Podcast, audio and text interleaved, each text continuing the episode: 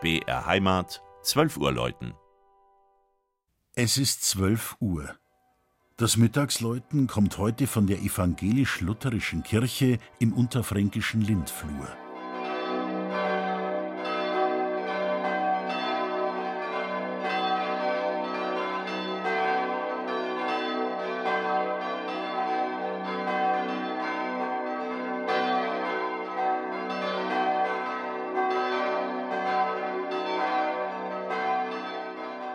Wie von alters her scharen sich die Häuser von Lindflur im Süden Würzburgs um die uralte, trutzige Dorfkirche, deren spitzer Turm, schon von weitem sichtbar, aus der kleinen Talmulde hervorragt. Wenn das sechsstimmige Geläut anhebt, wird's laut in dem mit 400 Einwohnern kleinsten Ortsteil des Marktes Reichenberg. Eigentlich sollte das nach dem Zweiten Weltkrieg dezimierte Geläut auf nur vier Glocken ergänzt werden, doch damit waren die Lindflurer nicht einverstanden. In großer Verbundenheit zu ihrer Kirche sammelten sie so viel Geld, dass es für sechs reichte. Der Glockenturm wurde 1596 errichtet. Von der Ferne erinnert er an einen für Unterfranken so typischen echter Turm und ist doch nur im Stile eines solchen.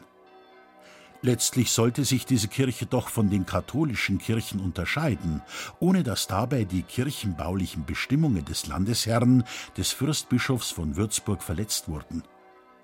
1782 musste die Kirche umgebaut werden. Die Einwohnerzahl war gestiegen und die evangelisch-pietistische Gottesdienstordnung verlangte die Anwesenheit aller Einwohner, wenn das Wort Gottes verkündet wurde. Man zog daher eine umlaufende Empore ein. Nach der alten ständischen Ordnung saßen dort früher die Männer, schön sortiert nach verheiratet und unverheiratet, und schauten hinunter auf ihre Frauen oder die, die es noch werden sollten.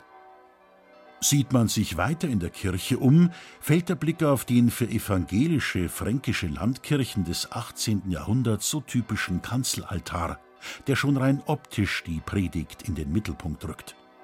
Ob nun, wie zuerst katholisch zu Ehren des heiligen Georgs oder später nach der Reformation evangelisch, so ertönte doch immer in diesem Gotteshaus das Gotteslob.